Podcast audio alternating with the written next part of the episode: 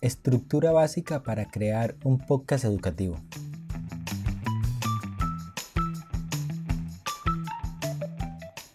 Para la construcción de recursos didácticos en formato de podcast es necesario conocer y comprender la estructura y los aspectos necesarios para la creación de los objetivos virtuales de aprendizaje. La planeación es importante y necesaria porque es una guía que apoya el proceso de creación de ideas, la elaboración de estudios y la concreta ejecución de actividades. En lo académico permite definir claramente lo que se desea obtener a corto, mediano y largo plazo.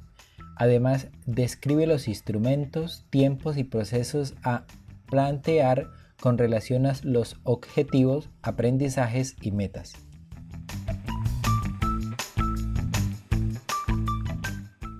Objetivos de aprendizaje. Conocer y comprender la estructura didáctica aplicada a los podcasts. Entender el diseño pedagógico en los objetivos virtuales de aprendizaje. Identificar los principios del diseño estructural de los objetivos virtuales de aprendizaje. Conocer y aplicar este proceso en la creación de podcasts. Identificar los aspectos tecnológicos y pedagógicos para la planificación del podcast.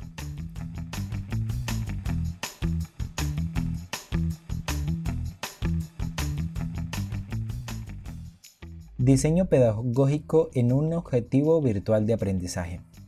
Para diseñar un podcast como recurso didáctico es necesario plantear las preguntas clásicas de la didáctica. ¿Qué voy a enseñar? ¿Cómo lo voy a enseñar? ¿Para qué enseño la temática?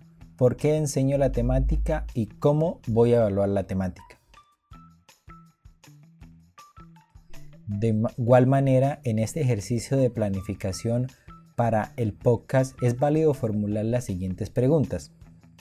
¿Cuáles son las características, motivaciones e intereses de la audiencia? ¿Cuáles son las estrategias que podemos utilizar para presentar los contenidos? ¿Para cuánto tiempo de duración se propone el diseño del podcast? ¿Cuáles son los componentes didácticos que debemos tener en cuenta para construir eficazmente el proceso de enseñanza-aprendizaje? En los principales que pueden servir de base para la construcción de la estructura de un recurso cabe mencionar los siguientes. Independencia. La OA puede ofrecer al alumno la información suficiente para resolver la interacción sin necesidad de consultar otras fuentes. En este caso la OA será más independiente y autónoma. Sin embargo, también de forma intencionada se puede omitir esta información para que no sea suficiente y forzar al alumno a la búsqueda en otros sitios. Variedad de actividades. Al diseñar una secuencia didáctica se debe asegurar un repositorio variado de tipos de actividades en torno a un mismo contenido. Lecciones simples, rellenar huecos, asociar ítems, preguntas, etc. Es más enriquecedor una serie de podcasts que contengan distintos tipos de actividades en torno a un tema que un paquete que contengan solo ejercicios de un mismo tipo. Simplicidad. Tenemos experiencia de materiales excesivamente complejos que no se han popularizado porque resultan muy pesados de mover por su tamaño o la conectividad disponible. También porque no funcionan adecuadamente o porque requieren una curva de aprendizaje larga y pronunciada por parte del alumno antes de comenzar a obtener los primeros frutos. El minimalismo en el diseño de recursos educativos en muchas ocasiones es un valor deseable con intención de evitar las situaciones anteriormente citadas. Esfuerzo cognitivo. Es muy importante tener en cuenta que la calidad didáctica de las actividades interactivas vendrá dada por los procesos mentales que el alumno desarrolla durante su interacción con el recurso.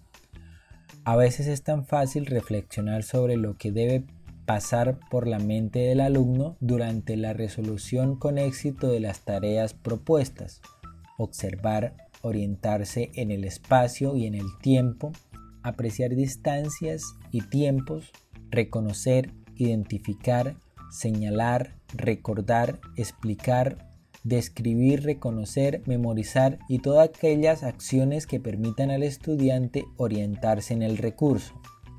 Un objetivo de aprendizaje será tanto más rico cuanto más variables sean los procesos mentales que demande con éxito del alumno en una adecuada secuencia y de acuerdo con los niveles de conocimiento de éste. Retroalimentación inmediata. El alumno recibirá información inmediata y breve sobre el resultado de la interacción. Contador de aciertos y fallos. El contador de fallos permite discriminar el empleo por parte del alumno de las capacidades de pensamiento o bien la simple aleatoriedad en la resolución de tareas evaluativas. Al finalizar, el recurso debe mostrarse la estadística final o registro de estos datos para su posterior consulta por parte del profesor. Refuerzo significativo. Al concluir con éxito un objetivo de aprendizaje, con independencia del tiempo empleado y el número de errores, el alumno recibirá un esfuerzo positivo ajustado a la dimensión del éxito. Tiempo de uso. La secuencia didáctica debe pensarse para una duración aproximada de 15 minutos. Esta facilita su óptima aplicación en una sesión del aula, teniendo en cuenta el tiempo de preparación del recurso y la disparidad del ritmo de aprendizaje de los estudiantes. Propuestas complementarias. Con intención de potenciar las posibilidades del recurso y enfatizar en las dimensiones constructivas del aprendizaje, se pueden plantear las propuestas de trabajar fuera del propio objetivo o secuencia, estas propuestas fomentan la transferencia bidireccional. Lo que se aprende en la resolución del recurso se aplica desde la propuesta y viceversa.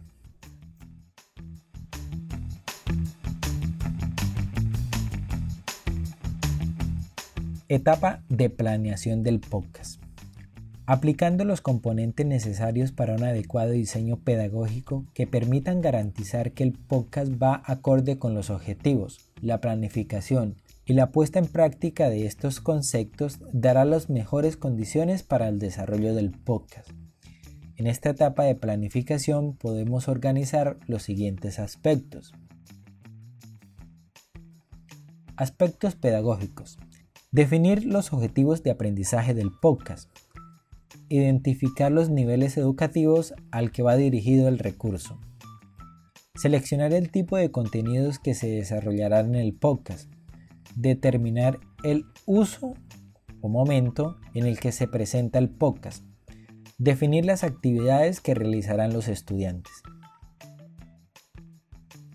Aspectos técnicos. Definir el formato narrativo del podcast. Definir el formato de exportación. Identificar el software de grabación y edición.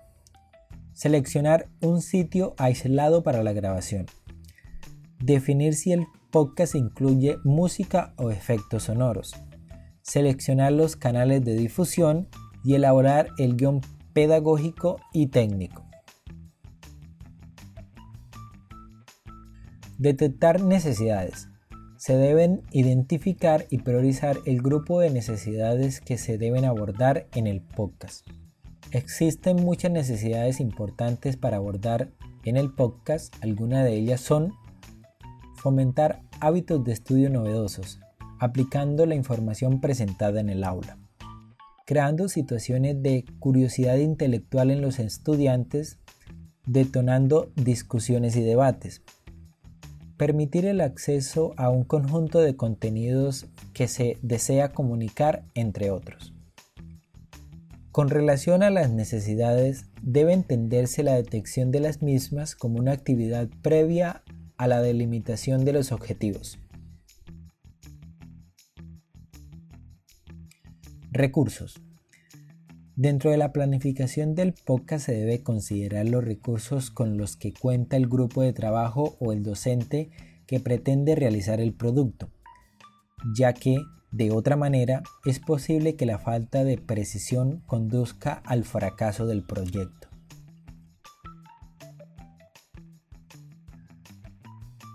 Plantear los objetivos de aprendizaje. Una vez que se detecten las necesidades específicas y razonables para el empleo del podcast educativo, el docente debe definir un objetivo general, es decir, qué logro conseguirá el estudiante al escuchar y analizar el material. A partir de esto, el profesor iniciará la recolección de los materiales que serán usados para cumplir los objetivos del podcast. Creación del guion.